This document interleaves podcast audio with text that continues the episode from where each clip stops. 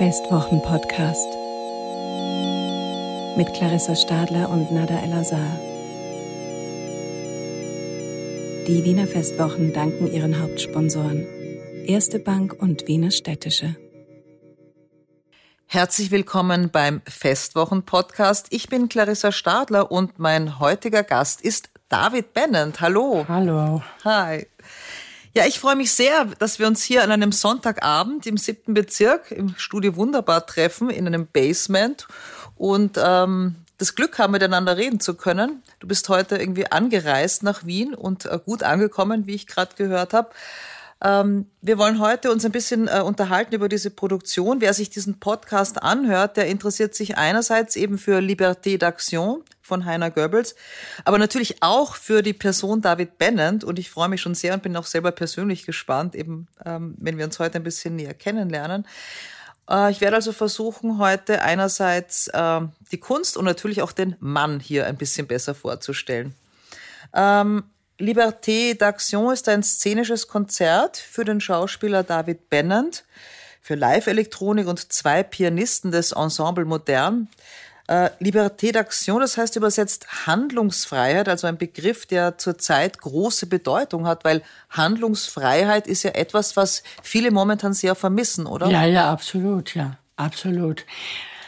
Und, aber das ist auch, auch so, dass der Heiner Goebbels und ich, wir haben uns kennengelernt 1986, weil ich hatte damals gerade mit dem Heiner Müller gearbeitet und hatte in einer Inszenierung von Robert Wilson die Texte von Müller Bildbeschreibung gesprochen und irgendwie mochte der Heiner Müller mich und Heiner Goebbels damals sollte Texte von Heiner Müller vertonen.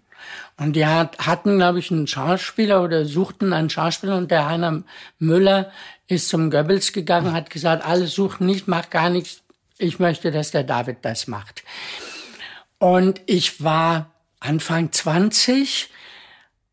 Der Heiner Goebbels hat mir das jetzt mal zum Hören. Ich hatte eine ganz hohe Stimme, ganz kindliche Stimme. Man denkt so, vielleicht ist das so, ist das ein 15-Jähriger oder 14-Jähriger, der mit diesen As astronomischen Texten von Heiner Müller und diese magische Musik von Heiner Goebbels. Und es gibt so eine, so eine Mischung und dann so diese Elfenstimme, wo man eigentlich denkt, das ist ein Kind, aber das sind halt diese wahnsinnig komplizierte Texte von Müller. Und das gibt eine irgendwie eine äh, ganz merkwürdige Sache. Und Heiner Goebbels und ich, wir haben uns irgendwie gleich verstanden, weil ich auch damals kommt auch von meiner Erziehung, von meinem Vater, von warum ich vielleicht auch Schauspieler geworden bin, also wirklich mich für Sprache begeistere und für Texte.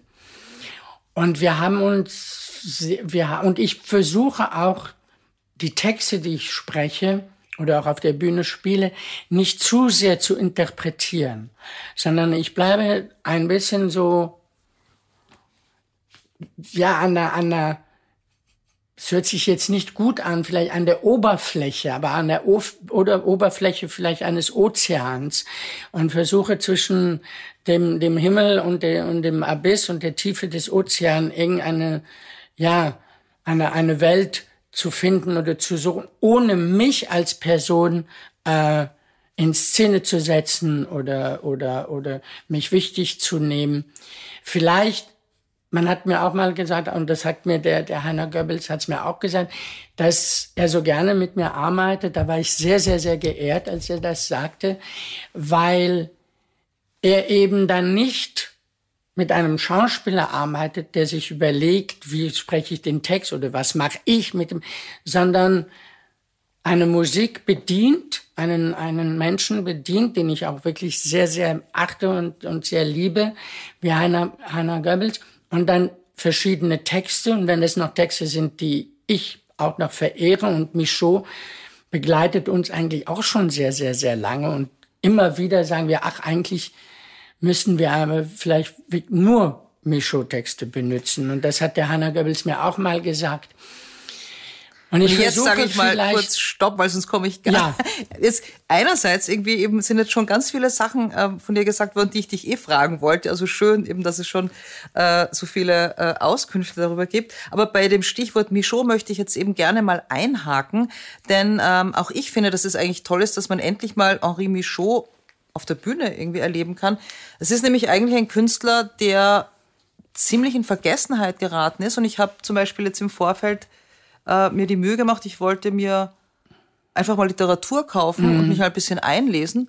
Und wenn man in eine normale Buchhandlung geht, dann gibt's überhaupt gar kein Michaud zu kaufen, weil nämlich man drauf kommt, dass die Bücher die meisten sind vergriffen, werden gar nicht mehr neu aufgelegt. Mhm. Dann muss man das bestellen. Also Henri Michaud, vielleicht reden wir über den, weil es ist ein ganz, ganz äh, eigentlich toller Künstler, über den man sehr wenig weiß. Also in Frankreich genommen. ist er wahrscheinlich natürlich ein bisschen äh, äh, noch noch da und wenn man Michaud, äh, mhm. Namen Michaud weiß äh, jeder, äh, äh, wovon man spricht. Und aber er ist auch und jemand, der sich wirklich in mehreren seiner Künste gefunden, verloren hat, äh, umgeschwirrt hat. Er war ja Musiker, dann war er, war er Maler und dann fing er an zu schreiben und dann mhm. hat er wieder, hat er wieder, wieder ein bisschen äh, Klavier gespielt. Vielleicht und man für unsere, sieht, vielleicht für unsere hört, dass er sich in allen, in allen Bewegungen und in allen Orte und in, auf dieser ganzen Welt mit seinen Texten und seinen Gedanken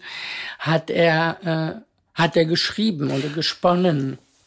Henri Michaud, vielleicht für unsere Zuhörer und Zuhörerinnen, äh, wurde 1899 geboren, hat gelebt bis 1984 ähm, und hat wirklich eben auch eine sehr ungewöhnliche Biografie. Er ist äh, in Belgien geboren, französischsprachig, ist dann aber zur See gefahren, oder? Ja. Also hat sich als Matrose, ähm, wie sagt man da, also anwerben, also hat sich beworben als Matrosin, wurde dann, ist, ist dann zur See gefahren.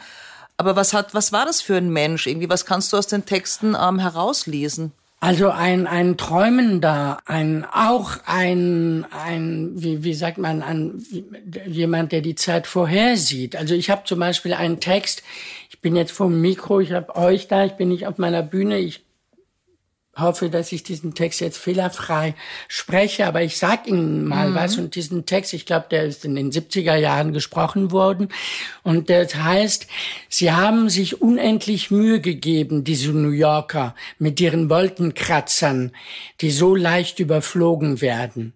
Und diesen Text habe ich 2002 in einem Stück von Heiner Goebbels gesprochen mhm. nach 9-11. Mhm. Und dann schreibt der damals über die Wolkenkratzern, die so leicht überflogen werden, ein paar, so, so paar Jahre, ich sag mal paar Jahre später, äh, fliegen die Flugzeuge mhm. in äh, ins World Trade Center rein. Also wo man auch manchmal denkt, der Mann, der Mann war visionär. Und ich habe jetzt einen Text, äh, da das jetzt auch für für für fürs Festival ist, kann ich so ein bisschen was abgeben. Oder ich sage auch, ähm, es ist wie ein Apfel, dem man eine Maske aufsetzt oder besser gesagt eine Halbmaske. Mhm. Und jetzt sitzen wir in einer Welt, wo wir alle Masken tragen müssen.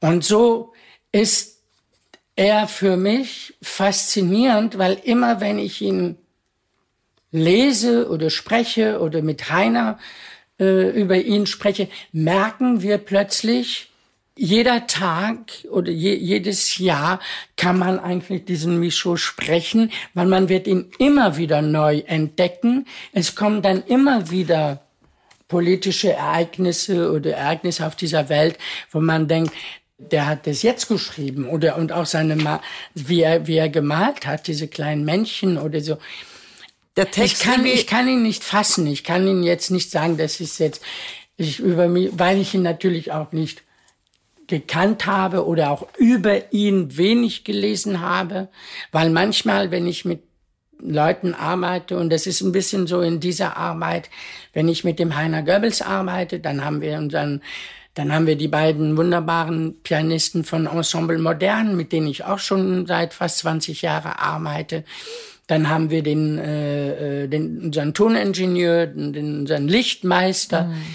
Und das sind dann so Leute alle zusammenarbeiten und diese Texte sind da, dass ich mich manchmal Das ist mir auch einmal mit Texten von Heiner Müller passiert, wo ich mich gar nicht jetzt so über die Person kümmere, weil die ist im Moment, also die ist nicht mehr da, also mit der sprechen kann ich sowieso mhm. nicht.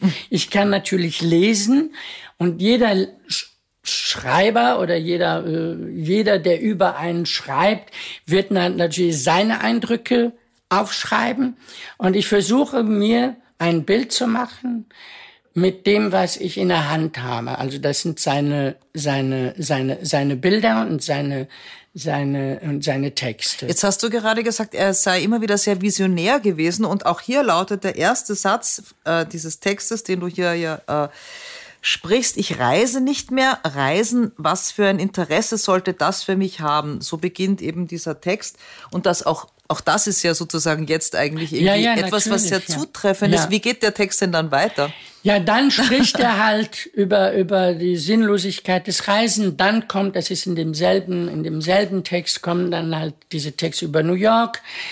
Und also, wo man wirklich denkt, dass es ist eine Art Nosferatu. Also der hat da, wo, da gibt immer wieder Texte, wo man, wie ich ja gesagt habe, wo man denkt, mhm. das ist heute geschrieben worden oder die fallen heute vom, von seiner Galaxie runter, wo er, wo er gerade schwirrt. Es gibt auch, da ich wirklich den Hanna auch sehr, sehr, sehr gut kenne und wir mögen uns auch sehr und dann fing er hatten wir dann eine Überlegung, was machen wir, wie machen wir das, weil wir hatten ein Hörspiel gemacht. Mhm. Und daraufhin äh, haben äh, hat der Stefan Burberger, der, den, der Dramaturg von Hannover, dem Heiner gesagt, also das, du musst eine szenische Sache da draus mhm. bleiben. Außerdem der David, ich glaube, das weißt du, der träumt schon lange mal mit dir. So, ne, mhm. also sagen wir mal allein. Ich bin aber nicht allein, weil ich habe diese zwei Musiker. Und mhm. aber wo normalerweise bin ich mit, weiß ich nicht, drei Schauspielern und 20 Musikern auf der Bühne und das ist ein Riesenapparat, weil und ich hatte eine Vorstellung gesehen, ich glaube, das war äh, vielleicht 25 Jahre her, wo er einen wunderschönen Abend gemacht hat mit André Wilms. Und André Wilms war alleine auf der Bühne und mit Texten und mit seinen, er ist auch musikalischer als ich, also er spielt auch äh, Musikinstrumente und ich saß da in, in dieser Vorführung und ich glaube zum ersten Mal wurde ich fast von Neid zerfressen, weil ich habe gesagt, das will ich auch. Und es hat lange gedauert und jetzt sind es irgendwie 25, 20 Jahre her. Und jetzt schenkt mir der Heiner Goebbels so ein Abend. Und Heiner, muss ich wirklich sagen, er kennt mich wirklich. Er, er, weiß genau, was ich mag.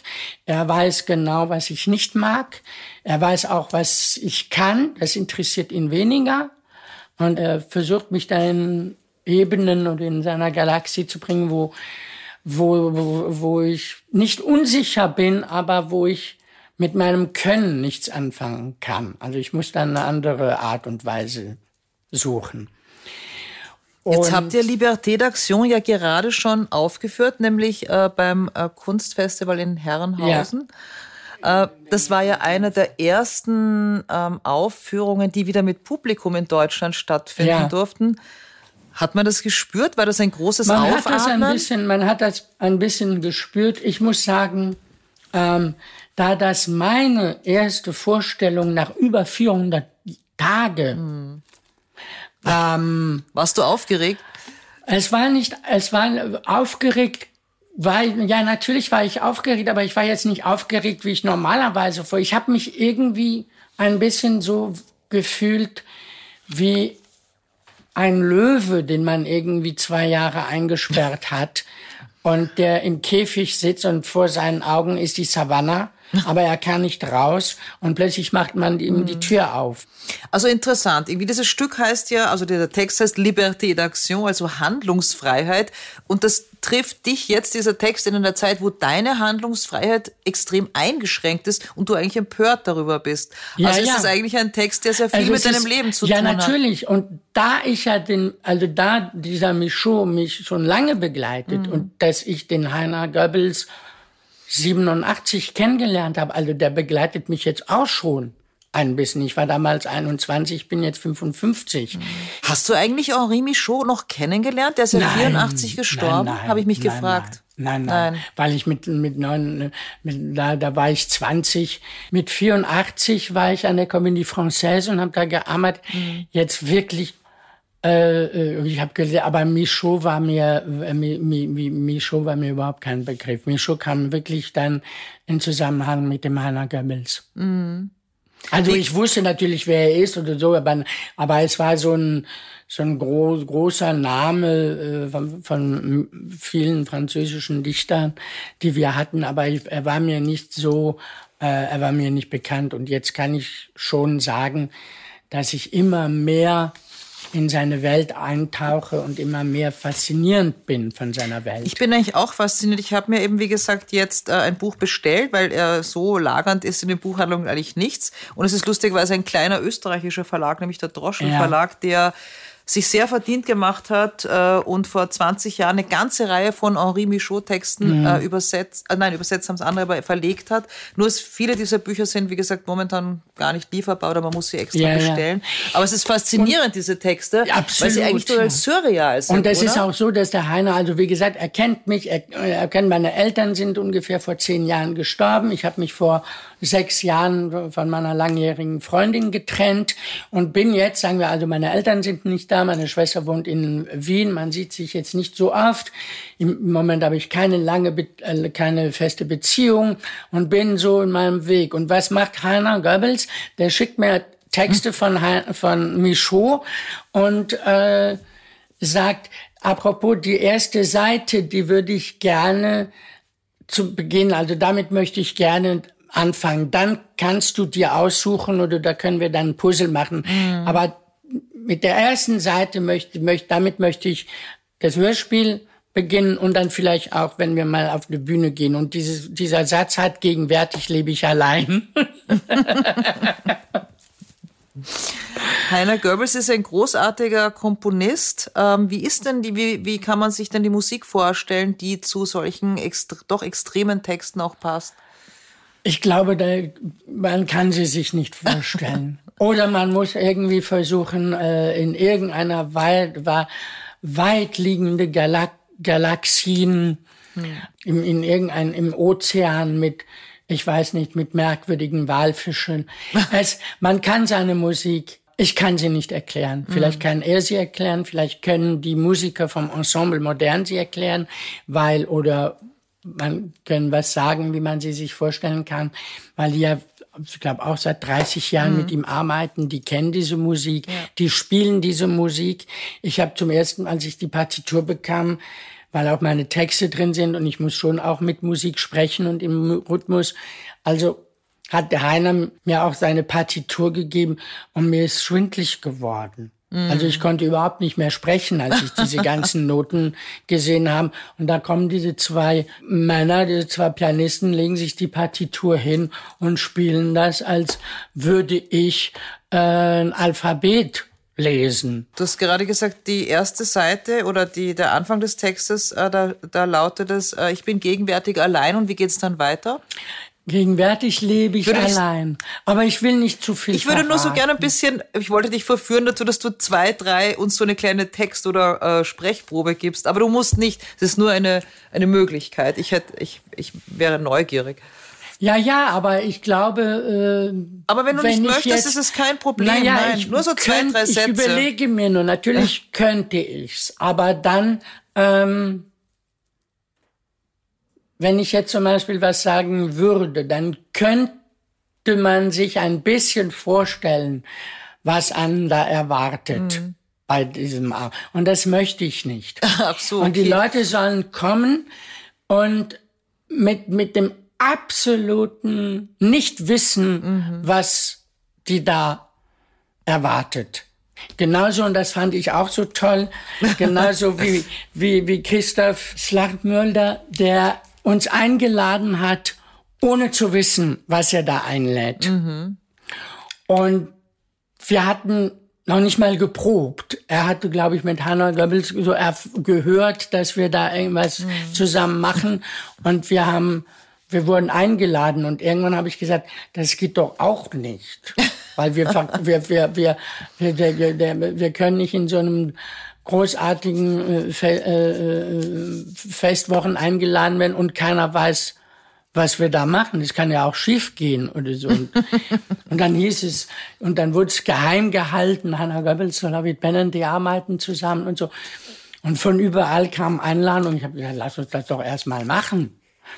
Und so möchte ich auch gerne, dass, ähm, dass, dass die Leute in diese Vorstellung kommen. Genauso wie wir eingeladen wurden und keiner wusste, was, was wir da also. Also carte blanche, ich finde das eigentlich ja. einen sehr schönen und mutigen und Ansatz. Ich habe ja so ein bisschen so bei, bei New York und, und so.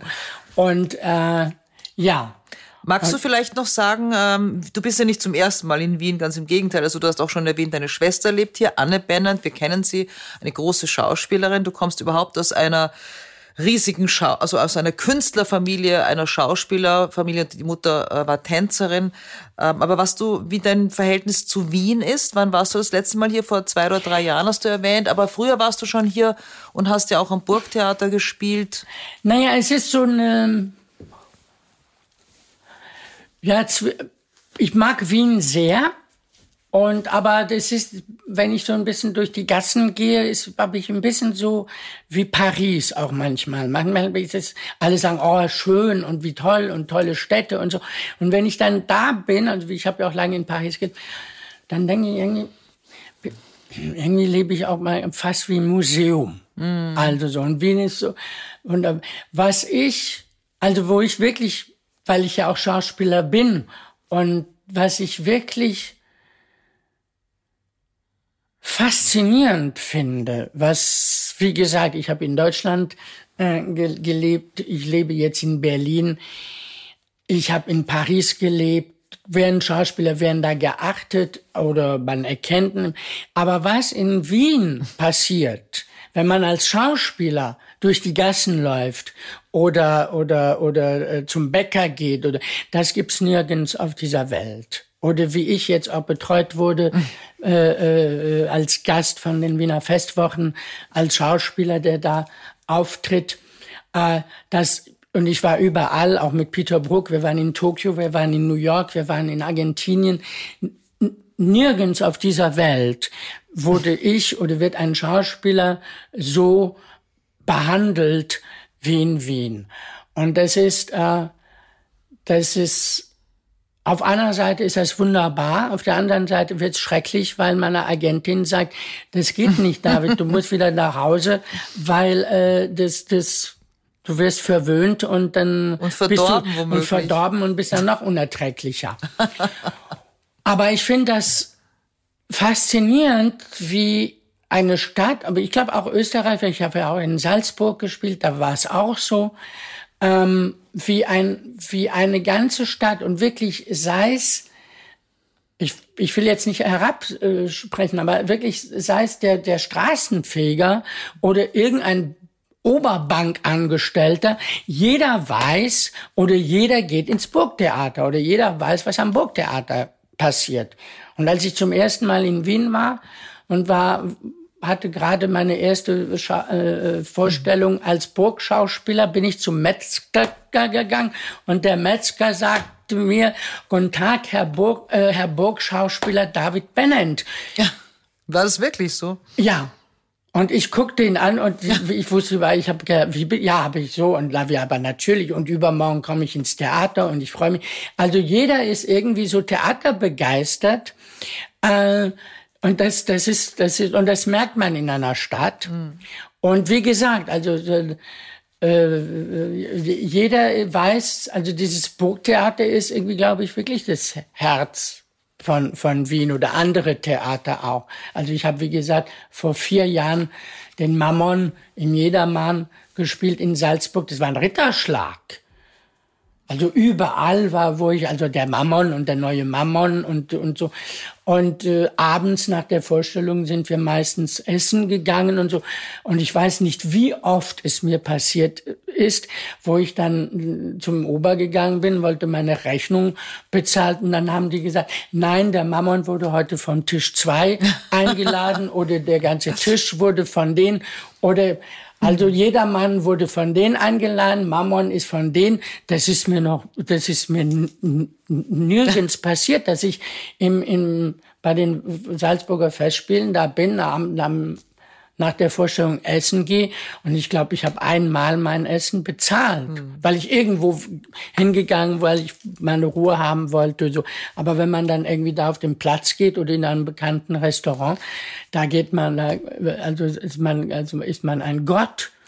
Man kann, glaube ich, sagen, dass äh, die Terrasse des Café Bazaar in Salzburg eine eigene Bühne ist, wo ja, ja. nach den Festspielen eigentlich ja, die Schauspieler und Schauspielerinnen fast auch wieder weiter also auf man, der Bühne man, stehen. Man, man, geht, man ist selber schuld, wenn man da hingeht. Und irgendwann habe ich mich gedacht, ich kann da doch nicht hingehen, weil dann kriege ich den Eindruck, ich gehe da nur hin, weil ich wieder mein Essen nicht bezahlen will. Ach, das glaube ich nicht. Ich denke nein, nein. Also man kann sagen, du bist ein Kultschauspieler, der sich auch in Österreich entsprechend äh, gut behandelt fühlt. Jedenfalls freuen wir uns jetzt, wenn du in Liberté d'Action zu hören bist ja. und zu sehen bist. Am 3., 4., 5. Juni in der Halle E bei den Wiener Festwochen. Ich freue mich sehr, dass wir dieses Gespräch heute führen konnten, dass du da bist sehr. und bin sehr gespannt. Ja, und ich freue mich, dass ich mich ein bisschen dann vielleicht auf der Bühne revanchieren kann. Das wird schön. Danke, David Bennett. Bitte. Das war der Festwochen-Podcast. Wir verabschieden uns aus dem Studio Wunderbar. Die Signation stammt von Ursula Winterauer. Danke fürs Zuhören und bis zum nächsten Mal.